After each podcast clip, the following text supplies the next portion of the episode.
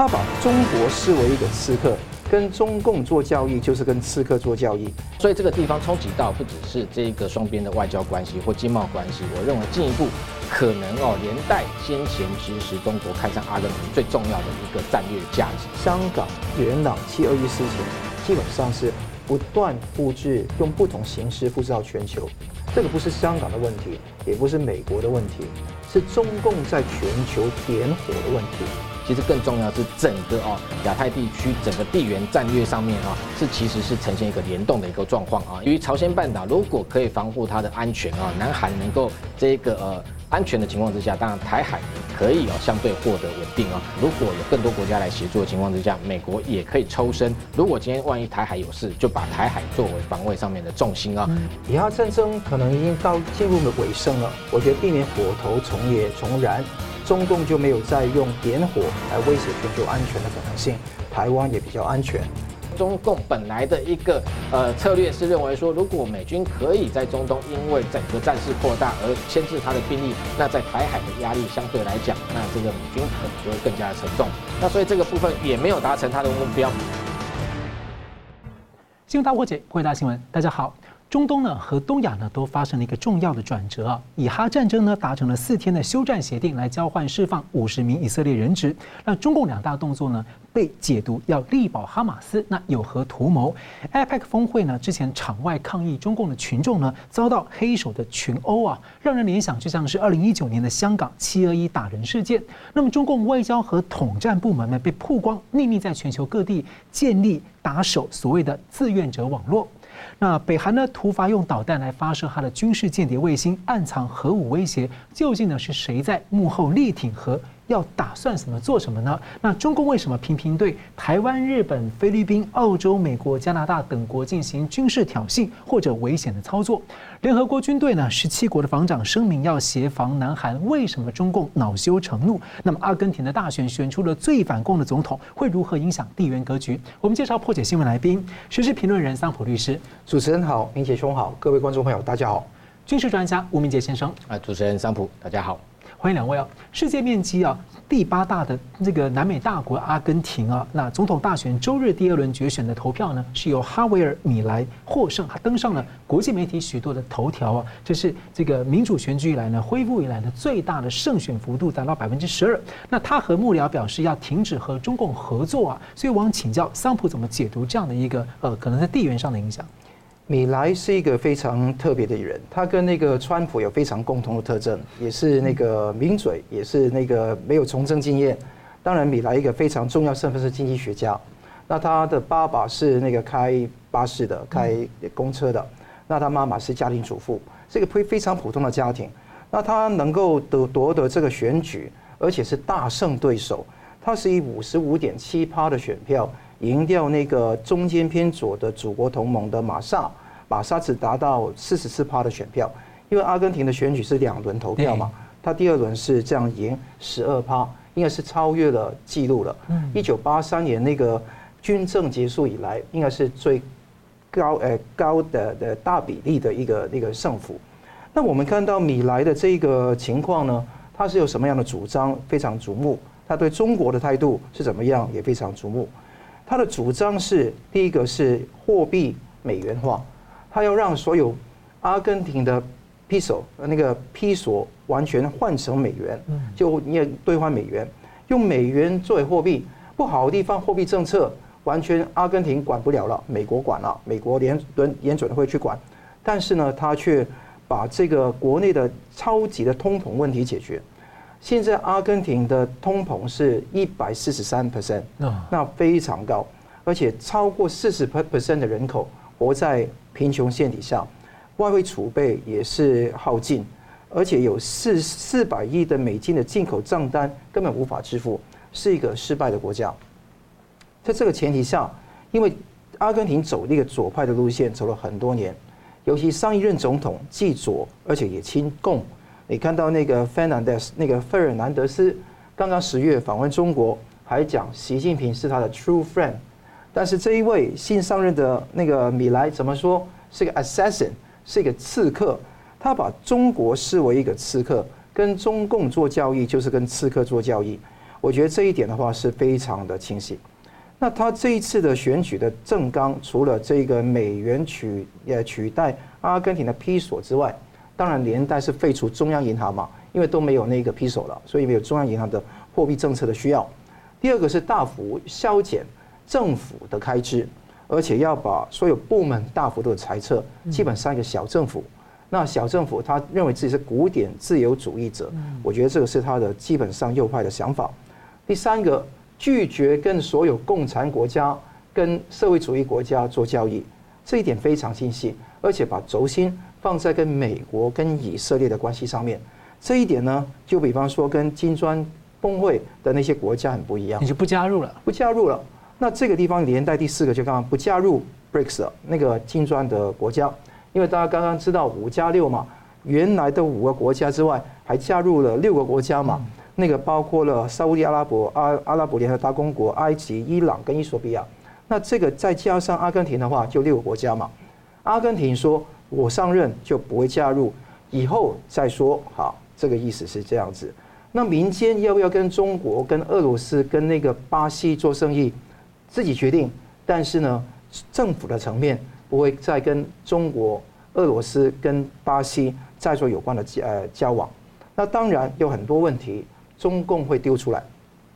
那二十一号礼拜二，外交部中共的外交部也讲出，你如果这样真的这样做是重大外交的政策错误，没有外交就没有贸易跟合作，就你要钱的话就跟我好。那这个是中共的说法。那这个说法一说出去，首先中共现在是阿拉啊啊那个阿根廷现在出口商品的第二大买家，是第二大的贸易伙伴。也是二零一四年签署了有关的呃全面战略伙伴关系。那还有一个点，如果真的美那个美元化，就是按照那个米莱的说法，那二零一四年签署的这个双边货币互换协议怎么办？中国跟那个阿根廷有这个互换协议。是。那如果说这个货币是阿根廷的 P P 手换成美元，那原来的协议是不是要继续执行？没办法执行了嘛。所以你看得到这个地方外交关系一生变，国内的政策一出动，其中一个一动，中澳的关系一定陷入一个困局，而这个困局是不可弥补的，除非它在某种程度上要有那个那个不同的位移，否则很难。无论是米莱还是外长的候选人那个蒙迪诺，都三令五申说不打算加入 BRICS。停止跟中国、巴西、跟阿根、哎，跟俄罗斯的合作，而且用休克疗法来医治现在的问题。那一听提到休克疗法，就想到那个苏东坡的事情，就是当时东欧承受那个阵痛。但是你在这个时候，二零二三年再回顾看，休克疗法可能是最好的方法，因为唯有自由市场经济才能够把一个国家从极度贫贫困能够振兴。我举个例子，阿瓜多尔，厄瓜多尔那个是一个拉丁美洲一个非常重要国家。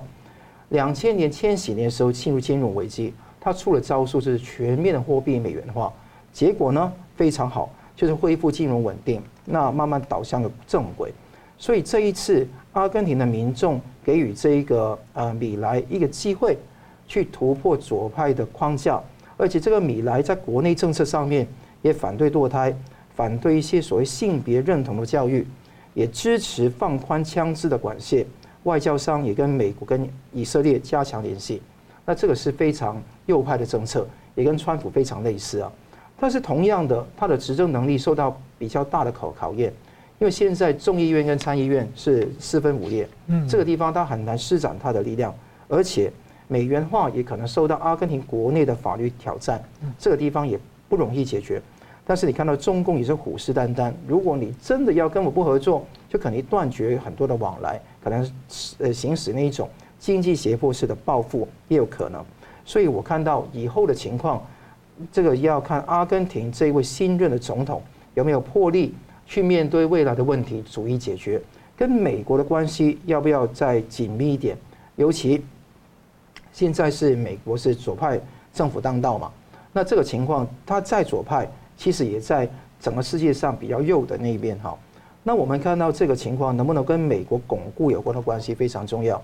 最近南非哈要在十一月二十一号主持一个金砖峰会的新的特别会议，要宣布对以色列可能要指出他啊，甚至南非要担忧以色列的那个在哈哈马斯的那个所谓的暴行啊，所谓的暴行。所以在这个情况下，阿根廷不去是对的，因为这个跟他的整个哲学思想完全能够相符的。未来要看中国共产党会不会继续利用。一些类似那一种那种全面战略伙伴关系或者货币互换协议去做文章，那这个地方也看得到中共危在旦夕，因为一个一个他原先以为的盟友、以为的伙伴离开了，而且阿根廷由左转右，由亲共变反共，这个情况我们拭目以待，这个良好的变化会去到什么样的地步？因为他如果逼阿根廷的话，可能让别人刚好欧盟跟那个美国刚好加强合作接上去了。嗯汪请教这个啊，吴大哥怎么看呢？对，我们看这个阿根廷新任的总统米雷伊啊，他先前的接受访问的时候，其实对于这个中共的立场其实非常明确啊，那批这个中国不自由，那和中国如果发展贸易的话啊。那如同跟刺客做生意一样啊，其实这席话已经代表啊他这个反共的立场啊。那他的外长可能会出任新任外长。那刚才谈到，那基本上来讲啊，可能会对于这个先前今年六月啊，双方这个签署所谓“一带一路”这相关的协议，或者是过去他甚至强调不透明的交易、秘密的合作都可能停止啊。那所以这个地方冲击到不只是这个双边的外交关系或经贸关系，我认为进一步。可能哦，连带先前其实中国看上阿根廷最重要的一个战略价值是在于哦，其实他现在二零一二年哦就称呃曾经签署协议哦，那在阿根廷南部哦，那设置了一个大型的卫星地面接收站哦，那这个大型地面接收站其实我们回过头去检视哦，它虽然二零一七年哦已经完工，不过那承造它的是呃一个叫中国港湾工程公司所建的哦，那。其实背后的管理是属于这个中国长城工业集团，中国长城工业集团就是隶属于这一个共军的哦战略支援部队，所以基本上就是军方在管理哈。那更重要是说，这一个合约里头有限制啊，那它这个承租啊两百公顷的土地哦，免税租借五十年，但阿根廷政府不能干涉内部的活动。那你这不是丧权辱国哈？所以这个算不算秘密协议哦？接下来可能新任的阿根廷政府也许会回过头去检视哦，是在看这一个协议中间是不是哦对阿根廷的这个国家利益是有侵害的，是不是有可能停止哦？我觉得这值得观察。那非常重要。如果说因为这样的一个状况啊，重新转变哦政策的情况，对于中国未来太空的发展当然有很大的影响啊，因为中国其实。本来在这个南美洲早就深入手啊，那特特别在太空部分，先前跟巴西也这个联合发射哦，这一个太阳同步轨道的卫星。那这一次还有包含像在这个阿根廷的这个部分，它地面接收站一开始是用说是环保啊，这个气象所需。但是后来美国智库 CSIS 就这一个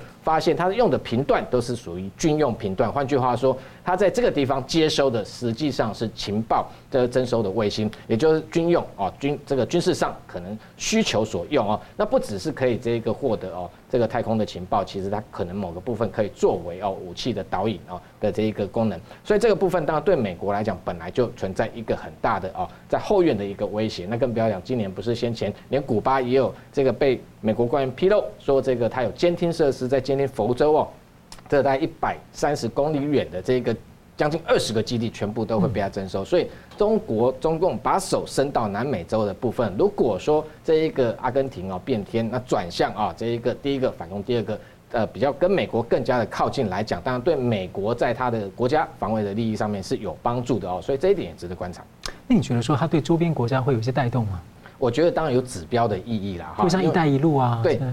呃，基本上这个中国的经济现在目前根本没有办法继续支撑下去啊，所以当然很多国家会看啊，这一个阿根廷它现在新的一个政策的转向啊，那每个国家当然国际现实都是以自己国家利益为主，所以我们看到其实，在亚洲菲律宾就是一个非非常明确的一个案例啊，那这中国资金没有办法持续供应的情况之下，其实哦对于。整个未来它的国家政策的战略的发展，其实就导向西方国家。嗯，好，感谢。我们接下来看到东北亚的情势啊。日本首相呢传出在 APEC 期间向中共党魁坚定表达日方的安全立场，一度啊敲打桌子。那南韩总统呢之前出访中东，和卡达形成全面战略伙伴，再宣布呢和美国升级为全球全面战略同盟。最近呢又出访英国、法国，预告和英国的全面战略伙伴关系。美日韩三方还在商定例行性的军事演习啊。那另一方面呢，北韩二十一号预告，今年第三次要用导弹呢来发射它的军事间谍卫星，这违反了联合国安理会决议。那又提前在二十一号发射了，还声称未来会继续发射。那美日韩台都强烈谴责。所以我先请教明吉大哥，怎么看这个朝鲜半岛的角力情况？是谁给北韩的技术在这个敏感的时点呢，让他觉得？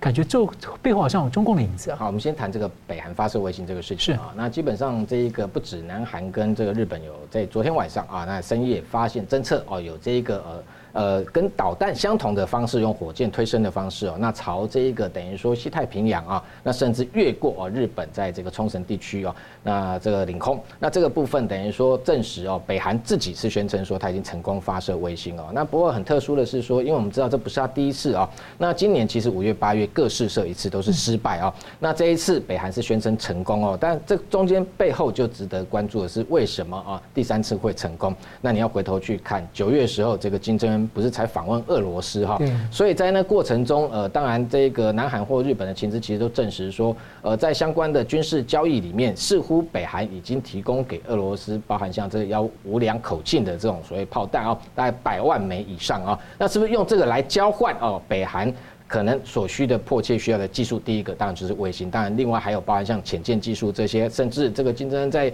这个访俄过程中看的，包含像战略轰炸机啊，哦，或者甚至匕首高参数飞弹这些等等。那但是卫星技术是不是有经过俄罗斯哦，那来进一步指导之后才试射成功？这一次叫万里镜一号哦，那所以这个的的确哦值得商榷，确实有这样的一个哦蛛丝马迹可循哦。那当然它这一次哦这一个试射卫星为什么受到国际特别是美日韩的瞩目啊，第一个，你看它飞行过程中，其实它飞行的途径是往南打啊，那等于说，其实途经可能中间不只是这个日本的这个领空。担心说它这个如果残骸掉落的话，可能会造成国安的危机，所以连日本昨天也发布这一个呃地区的这个警报，那来提醒。那这一个技术最重要是说，因为发射卫星的过程中，其实它跟这个战略导弹的投射其实非常的相近啊。那这次打的我研判，基本上来讲，往这个南面这个地方打，大概就是地球同步轨道啊，要把它打到赤道上方大概三点五万公里这个高太外太空，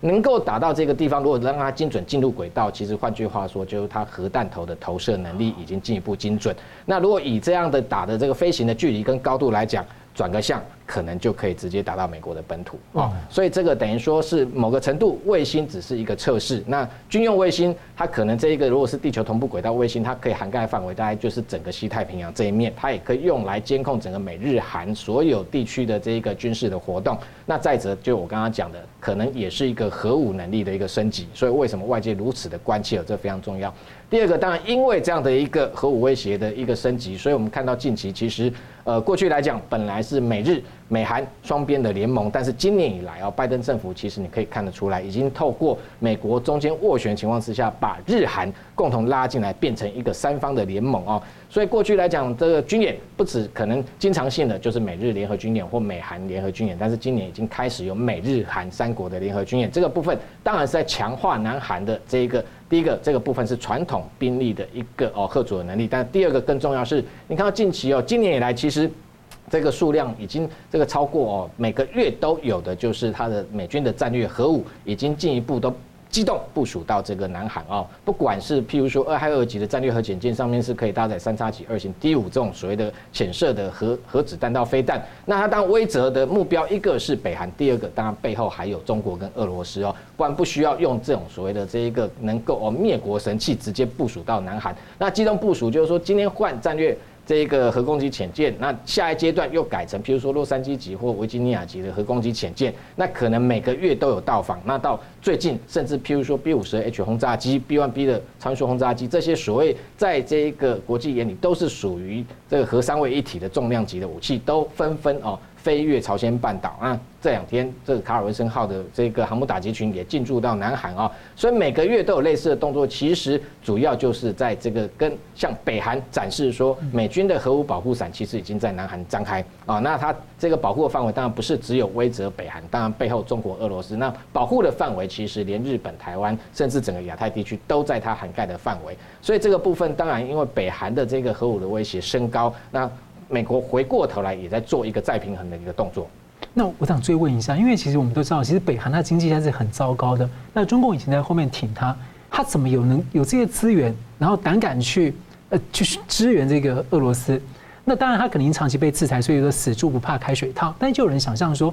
会不会是中共有没有可能在后面把它当一个黑手套，然后呢，用用透过它去呃去支援像呃伊朗或是这个支援俄罗斯？那这个时候俄罗斯在跟他交换，所以背后的这个。中共的角色，您怎么看？因为他做的事情好像对中共来说是一个战略上的很大的好处。当然，这个呃，北韩的这个对中国来讲战略上的价值，牵制这个，特别是第一个南韩的部分就牵制美军。那同时，如果可以牵制美军在朝鲜半岛，对于台海来讲，那当然对美军就是一个负担哦。所以它当然有牵制兵力的效果哦。那第二个，我认为说这个俄罗斯跟北韩之间的合作，其实。就是各取所需啊。那这个北韩拥有很多这个幺五二这个口径的这个炮弹，基本上来讲是符合哦这个遏制的武器的这个火炮所需。那这些库存用不到，其实不见得需要太多的经费啊。那它只是急需，因为俄罗斯的生产线来不及，也不是俄罗斯造不出来，但是它生产线迫切需求俄乌战场上面，所以变成说最现成的是拿它现有的，包含像这些卫星啊、导弹或者是潜舰技术来做交换。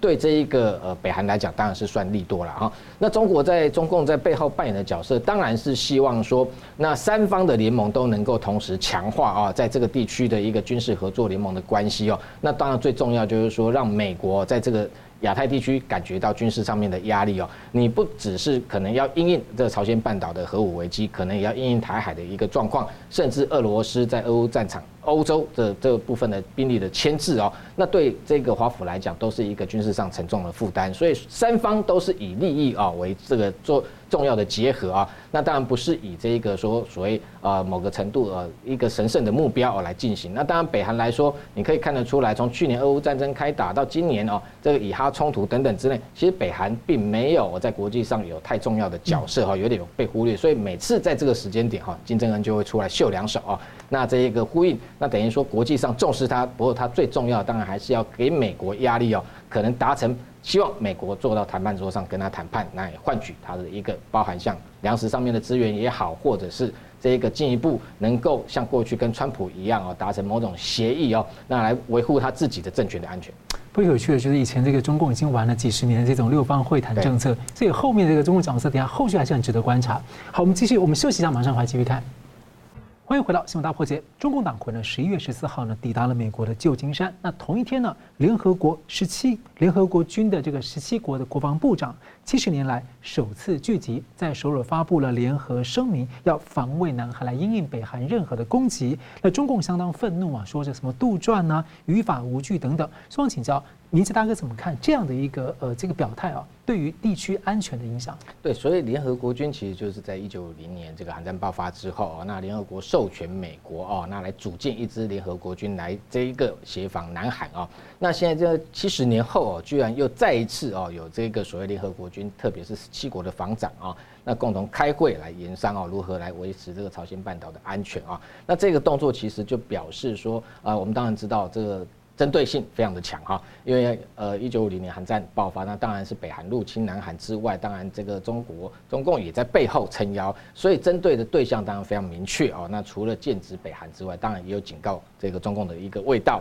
那这一个动作当然一个很重要，就是说我们看到刚刚谈到说哦，这今年以来，我们看到拜登政府哦，本来过去传统美韩之间的关系已经扩展到三边美日韩的一个呃这样的一个军事合作，那连这个。军演都要例行，从明年开始要例行性。那现在更进一步拉拢哦，这个更多的这个外交的盟友，那进来协助所谓的南韩哦，它的一个安全。但南韩是不是有呃直接迫切到这样的一个程度哦？当然外界也在观察。其实更重要是整个哦亚太地区整个地缘战略上面啊，是其实是呈现一个联动的一个状况啊。因为今天其实过去来讲啊，为什么一九五零年韩战爆发之后，美国第七舰队忙协防台海啊？因为基本上来讲，整个地缘政治上面来讲，第一岛链啊，那从这一个朝鲜半岛如果有事的话啊，非常有可能也会导致这一个哦中共来入侵台湾。所以对于朝鲜半岛，如果可以防护它的安全啊，南韩能够这一个呃安全的情况之下，当然台海也可以哦相对获得稳定哦。所以这个部分是联动的哦。那今天如果这个十七国越来越多国家，现在是十七国，未来可能还会更多的国家参与之后哦。那当然有更多的一个军事的一个实力哦，能够啊关注在朝鲜半岛。那有国际专家也观察说，这应该是美国希望哦，如果有更多国家来协助的情况之下，美国也可以抽身。如果今天万一台海有事，就把台海作为防卫上面的重心啊。那同样是一个平衡的一个作用。如果今天台海防卫是巩固的情况之下，北韩可能也不敢猝然对南韩出手啊！你中共，你想要我分兵，哎，我就找很多人来助拳。对，我也你要呃，这个希望美国分兵，但是同时你自己可能也会分兵啊。所以回过头来，如果两边都可以巩固哦，那对中共中共来讲，基本上可能没有哪个地方是比较弱的，它是可以攻击的一个着力点啊。所以这个部分，我觉得除了这一个外交上面的意涵，军事上面当然也非常重要啊。那当然，北韩可以看得出来哦，本来它要对应的就是美国跟南韩，现在要对应的。国家越来越多的情况之下，当然竞争，我就强调说，它唯一大概就是为了要巩固自己的政权哦。在这种情况之下，不管它核武的发展哦到什么样的程度哦，那真的这个是不是？会敢出手哦，我觉得可能性就会相对减减低哦。那特别是这些动作，反而让美国加大在这一个特别朝鲜半岛这个地方核武威慑的一个能力，那反而让美国有个着力点，因为强化在南韩的这个核武威慑、机动部署也好，基本上来讲背后就是我刚刚讲强这个强化对中国跟俄罗斯的核武威慑啊，所以反而让整个盟国在印太地区的这个防卫会更加巩固。你怎么看？说中共说哦，于法无据。呃，当然对他来讲，当然不希望有呃借由所谓联合国这样的一个决议啊，那认为说这是一个历史文件已经过去啊。但是问题是国际上面都是承认的，否则也不会有这一次十七国的这个外长大家都来参与啊。那当然对他来讲不利，他当然就不承认啊。这也不是第一次，这个中共在国际上一向是如此啊，只引用对他有利的这一个所谓历史文件哦，我我这个无利于他的，他完全无视于。这些所谓国际上面的这些决定啊，所以当然，所以为什么他在国际上还是这个非常的孤立啊？那没有像美国马上就可以这个呼朋引伴，有这么多的盟友共同来维护哦这个地区的一个和平。就这种区域一体化的那种整个联动，如果再再加上其他的美日韩、美日澳或是呃美日非等等的，这样加起来就会一种。变相达到这种北约，就是让你很难下棋的效果。呃，应该是说形成一个轮廓了哈，就是说当然没有办法到像北约这么恐怖，因为北约基本上你攻击一国就是另外三十国哈一起参战啊，所以当然它没有到军事同盟的程度，但是这样的一个轮廓雏形会出现，当然也是因为中共的这个军事上面不断的这个挑衅啊，那压力越来越大的情况之下，让各国愿意站出来啊，因为这如果可以有一个北约啊，特别。东北亚的小北约的雏形出现，对于这个中国，当然他在这一个呃，譬如说他要动武的时候，他会有所顾忌哦，他也会担心。虽然其他国家不见得哦很明确的表态，不像北约这样的如此的一个呃明确巩固啊，就是说他有集体防御的这样的一个能力，但是可以看得出来，这些政治上的表态都是存在非常多的变数哦，让他在譬如说在台海或者他要进一步资助北韩去入侵南。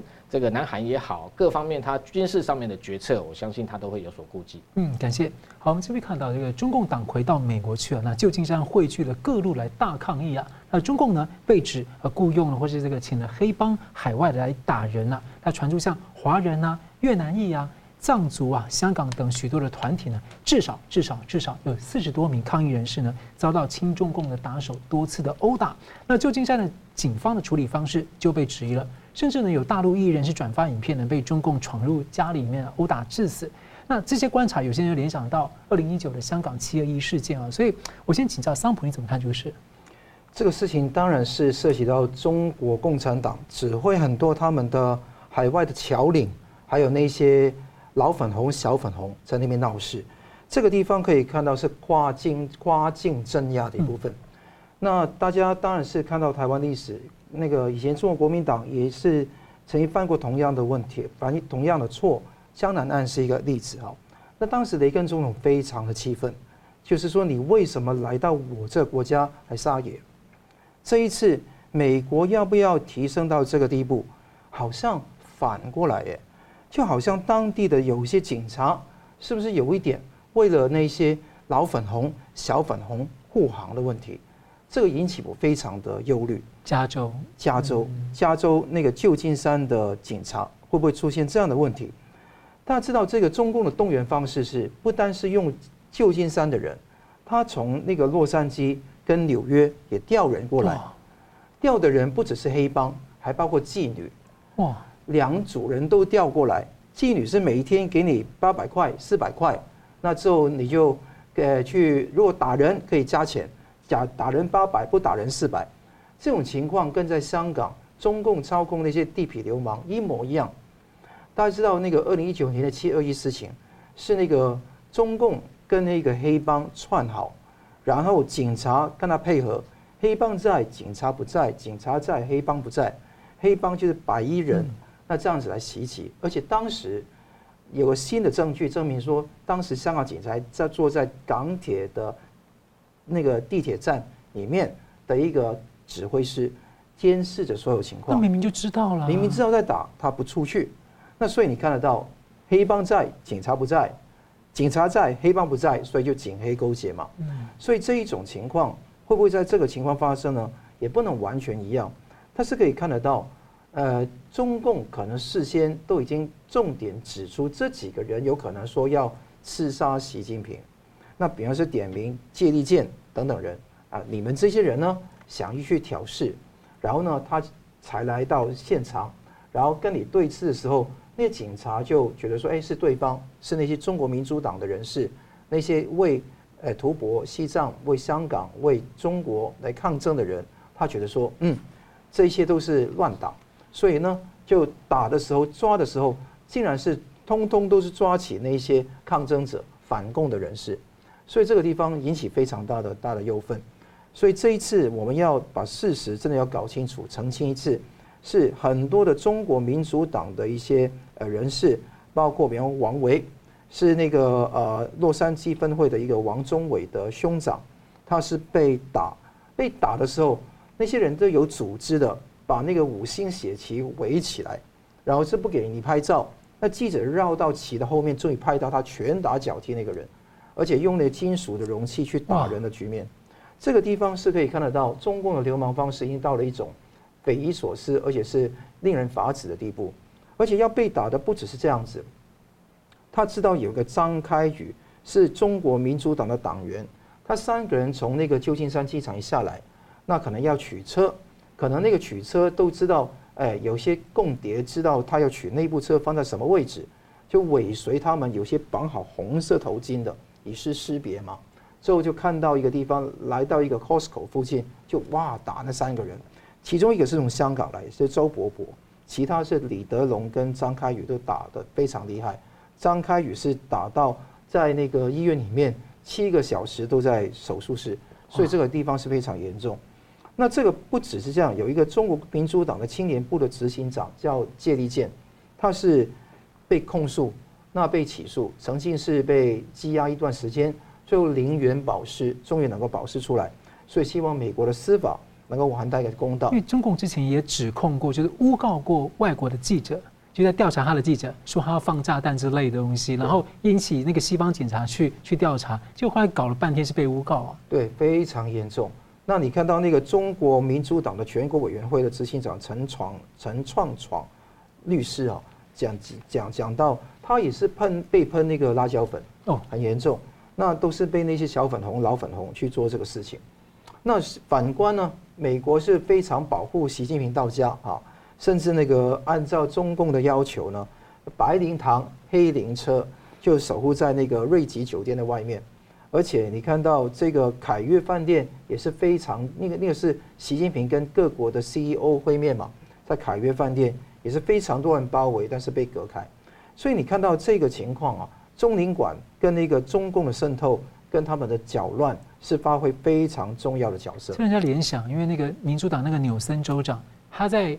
中共党魁到美国前，他才先去北京跟他见过面。对，尤其加州这一个非常深蓝州，就是说呃非常左派的州份，跟中共的关系这么的密切，也引起非常多的怀疑。究竟加州的人在这个加州是不是还是安全的？嗯，这个地方是非常离谱。如果美国继续对于这些中共的奸细，去绥靖、去姑息，可能后后果是万劫不复的。跨境镇压只是越来越严重。那你看到那个南京有个媒体人叫孙林，他是因为转发了加州很多打人的影片，他坐在南京，那他曾经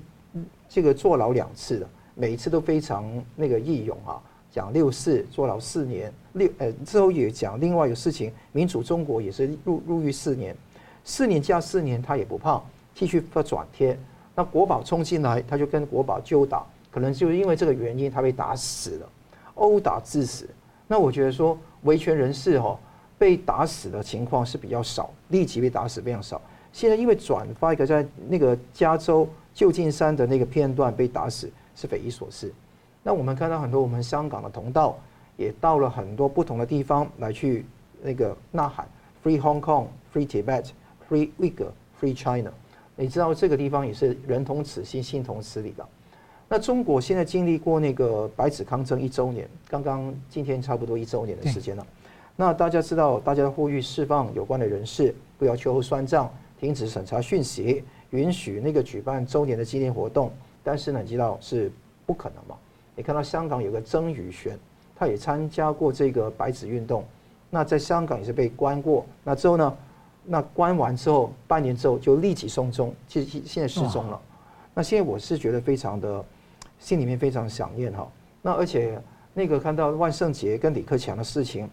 火头有一些点起来，但是也点不太太旺盛。所以我看勇勇气跟反抗的能力很重要。所以，对于跨境镇压，我们要非常的小心。香港、元朗七二一事情，基本上是不断复制，用不同形式复制到全球。这个不是香港的问题，也不是美国的问题，是中共在全球点火的问题。这个不只是在俄乌以哈点火，也全球去煽动起这样的一种大规模的武斗。所以大家真的要知道，文革尚未结束，而且越演越烈。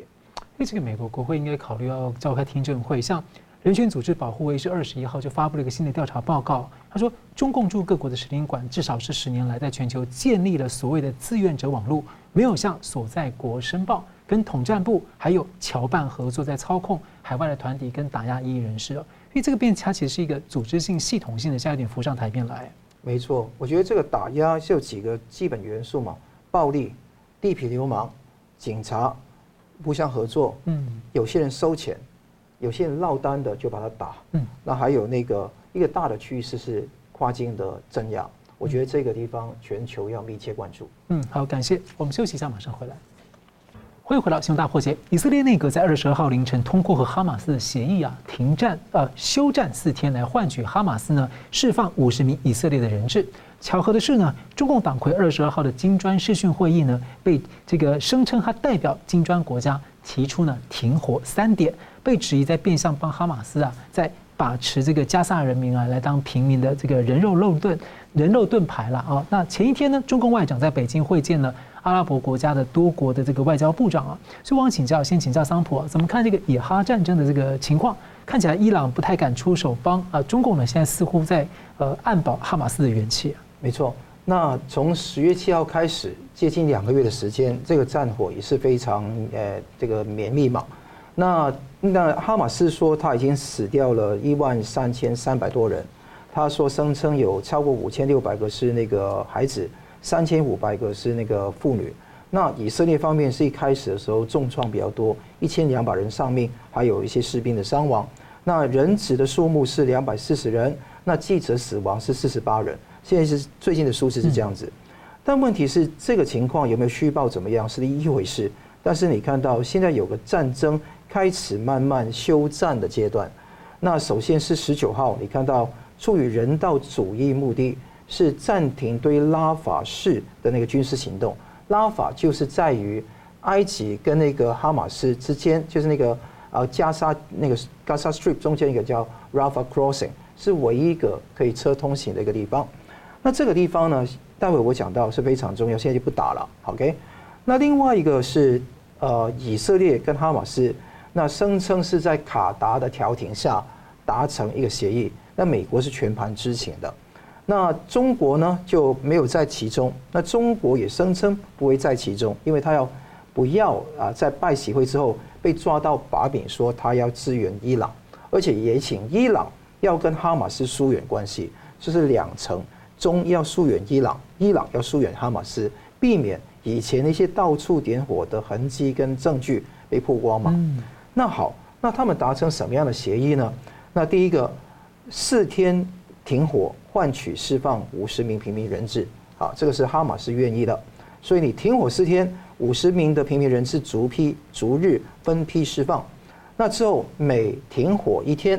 那就释放多十人，最高是三十人，所以五十加三十是八十个人。我刚刚讲过，人质的数量是两百四十个，所以到最后释放完毕了，也是只有三分之一。而且你停火的时间四加一加一加一就算七天好了。那七天时间，如果海陆那个呃伊朗或者真主党或者说其他叙利亚有些势力啊，从地中海海陆运送一些武器怎么办？这个地方他没有讲，他只是说停火，OK，没有说停止。接收任何的军火，就像哈马斯就是说要求以色列不要飞无人机，我以色列说那怎么行呢？那我不知道你在干嘛。对，所以这个地方是一个他们值得去探讨的一点啊。为什么人家在输，你在赢，还在在那边谈和呢？这是非常非常呃有诡异的地方的啊。那第一个是释放人质，第二个增加人道资源，因为美国也是支持这个地方。就刚刚说的 Rafah Crossing 就可以从那个伊呃埃及。通过西奈半岛可以到那个 Gaza Strip，可以去支援那些人。三百部的卡车，不只是可以运那个救援物资，还是可以运汽油、燃料，可以帮助那个医院继续恢复电力等等。所以这个地方会不会运军民两用？哈，就是呃，基本上军用为主，这个也有可能。所以在哈马斯这么多年的交战里面，大家知道这一批恐怖分子是怎么想法的。所以这两个是重要的停火呃停火协议的重点。问题来了，那现在那些地道、西法医院怎么办？因为哈马斯在那边存储大量的武器弹药，下面设有指挥所，有地道，长五十五公尺，深十公尺，有竖井，有很多无人机在那边看，看了无人机也不敢闯，怕一闯，它最后是引发更大的爆炸，说不定。所以现在很多地道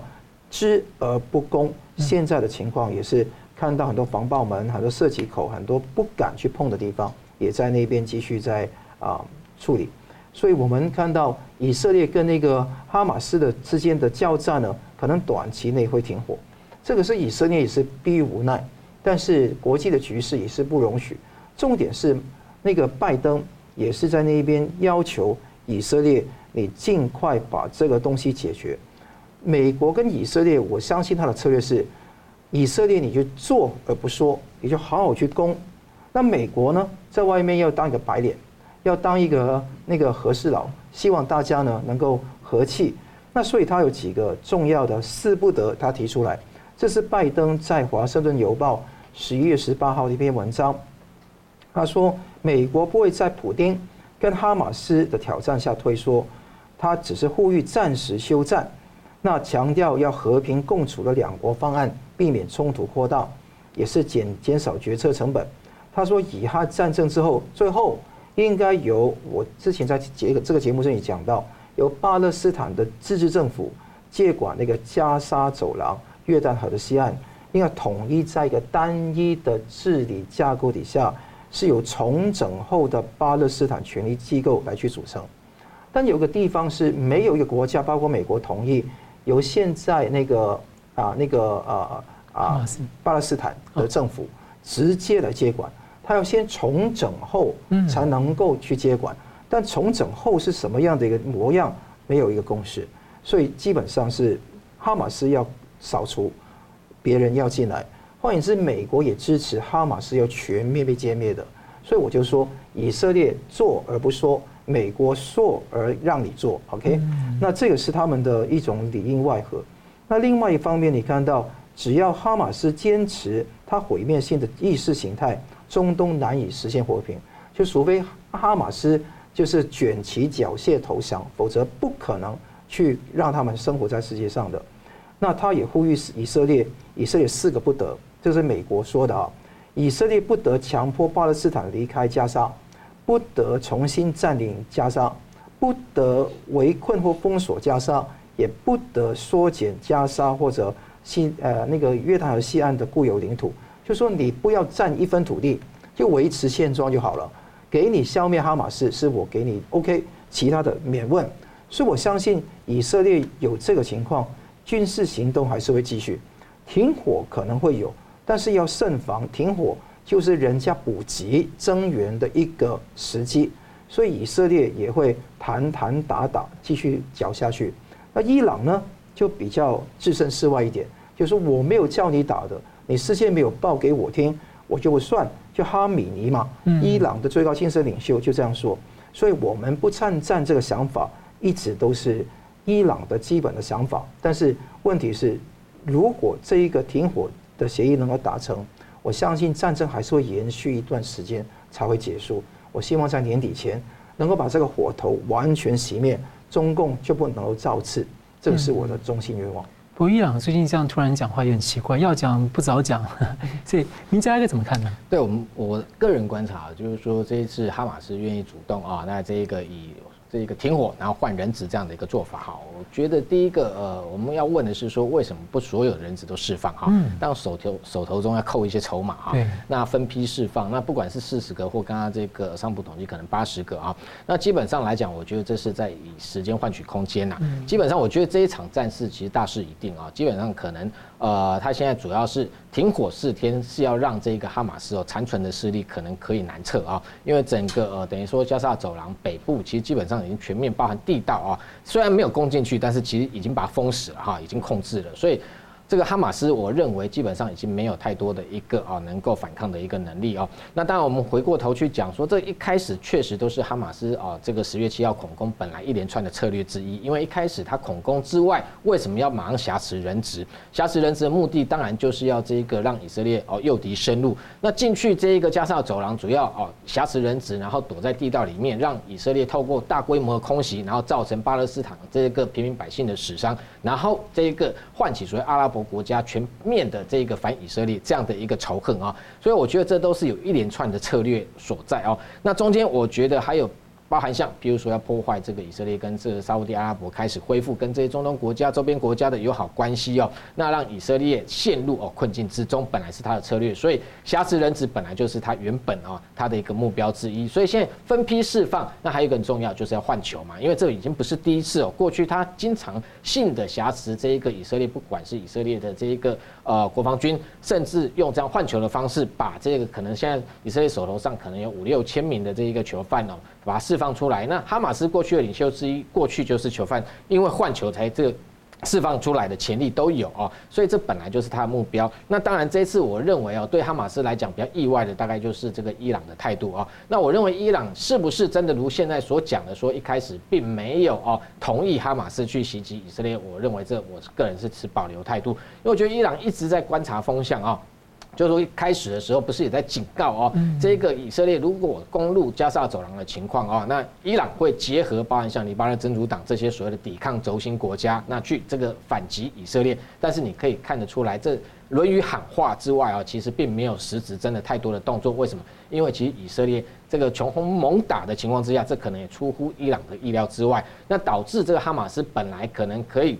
以地道据守，认为说可以抵抗可能非常长的时间，但是没有想到以色列这么快啊，就把他这一个加沙走廊这些特别重要的指挥所都把它攻克，甚至围困他的哈马斯这些领袖。所以这个部分，我认为可能伊朗跟这个哈马斯彼此都有因为这样的一个状况的转变而失策哦。那同样。中共在看风向一样的，就是说过程中，你看基本上并没有这场战争啊，没有耗损太多这个美军在中东它的一个军事上面力量的一个部署，啊，只不过就把双航舰部署过去，其实并没有真正除了特战部队、三角洲部队为了要营救人质之外，并没有太多兵力耗损。那这个印太司令甚至也强调说，根本没有动到这个亚太地区的这个兵力哦，所以换句话说，中共本来的一个。呃，策略是认为说，如果美军可以在中东因为整个战事扩大而牵制他的兵力，那在台海的压力相对来讲，那这个美军可能就会更加的沉重。那所以这个部分也没有达成他的目标。所以整体上来讲，我觉得现在当然以色列为什么也同意停火？当然，其实他压力不是阿拉伯国家的压力，他一向不惧怕，而是美国跟西方国家的压力啊。那所以最近他公布很多这一个包含医院啊相关地道的市政也好，储储存武器这些具体的市政。主要我认为他是要这一个取信于整个西方世界、西方国家啊。那对于他这一场所谓反恐的这一个作战的全面的正当性，那当然整个接下来我认为啊，他既然也同意停火，表示其实也打得差不多了啊。就基本上哈马斯你再逃，可能他的残存势力是有限的。所以我认为整个战局在这个美国还有以色列自己本身啊，它的一个军力非常强大的情况之下，其实是有所控制，让整个危机控管限制在这个局部地区，没有外溢到整个中东，也就对整个国际全球的战略格局其实没有进一步的影响哦。所以中国跟俄罗斯要借由这一场战争来收割哦，目前看起来只剩下最后调停的部分，巴勒斯坦是不是建国，到底如何？来成立他的所谓的新的政权，那以色列未来在中中间扮演了什么样的角色哦？可能是这一个中国跟俄罗斯可以插手的部分。嗯，所以中国才最近一直开会啊，表态就在做这个事。对，好，节目最后我们请两位用一分钟总结今天的讨论，先请律师。以哈战争可能已经到进入尾声了，那美国最后也是希望停火，因为他要维持跟整个中东世界，尤其是沙乌地阿拉伯的关系，所以美国有美国的盘算。以色列有自己的盘算，彼此希望怎么收尾，这个最重要。收尾收得好，我觉得避免火头重野重燃，中共就没有再用点火来威胁全球安全的可能性，台湾也比较安全。那同时你看到阿根廷右转反共，呃，不会再亲共，米莱的当选是整个全世界左倾风潮的一个艺术。所以我希望这一个米莱能够把阿根廷的经济的环节能够治好。那同时，这个想法本身也能够成为世界一个比较普遍的一个想法。那同时，我们知道所有的抗争者都需要牺牲的，所以我们今天有一节专门讲到这个抗争者怎么去努力在旧金山奋斗。那这一次中共出动的东西不是那个呛声，而是真的打人，而且打人要打到人进医院，在南京要打到一个维权人士那个殴打致死。你看到这个铁锤重拳越来越盛。跨境增压越来越厉害，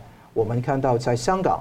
的事情会逐渐在全球通过中共的爪牙去继续铺开，希望大家能够注意警惕。嗯，明基大哥。对，呃，我们刚刚谈到，其实包含在朝鲜半岛，甚至整个亚太地区哦，那这个多国甚至美国为主的盟国啊，在不断的一个呃发展所谓的吓阻战略跟这个军力的强化啊，这个部分我认为其实在到现在来讲，某个程度是成功的啊，因为其实我们可以看到说，从在拜习会里面啊，习近平啊主动提及说无攻台计划，当然他最重要的目的，我认为是要这个阻止美国武装台湾，但是他某个程度，我相信他也谈。内部是坦诚，就是说共军目前来讲是没有犯台能力的啊。那为什么发展了近二十年啊？他内部不断大外宣、大内宣也好啊，不断的讲说自己已经这个军武非常的强大，但是为什么还会抛出说现在没有攻台计划，也评估没有攻台的能力哦？当然就是一个美军整个在亚太地区建构、强化兵力、威慑战略的一个成效。也就是说，你今天共军的军力虽然成长，但是美国结合盟友，包含像南韩、日本、台湾，一路到菲律宾，整个呃第一岛链的防卫能力也相对。提升的情况之下，就把这样的一个军事的威胁就把它平衡掉，所以某个程度它也是一个动态的一个变化，所以基本上。攻台到底有没有时间表？我觉得其实没有必要去预测。更重要的是，这个包含像台湾还有这个亚太盟国自己防卫能力的提升哦，那才是真正的关键之道。好，非常感谢两位两位来宾精辟的分析，感谢观众朋友的参与。另外呢，我们在 YouTube 呢成立一个新闻大破解的随选的子频道啊，里面有那个所有的这个精彩片段，也希望大家呢能够点赞、分享、按赞，然后订阅呢来支持我们。另外也欢迎到干净世界订阅我们的频道。新闻大破解每周一、三、五再见。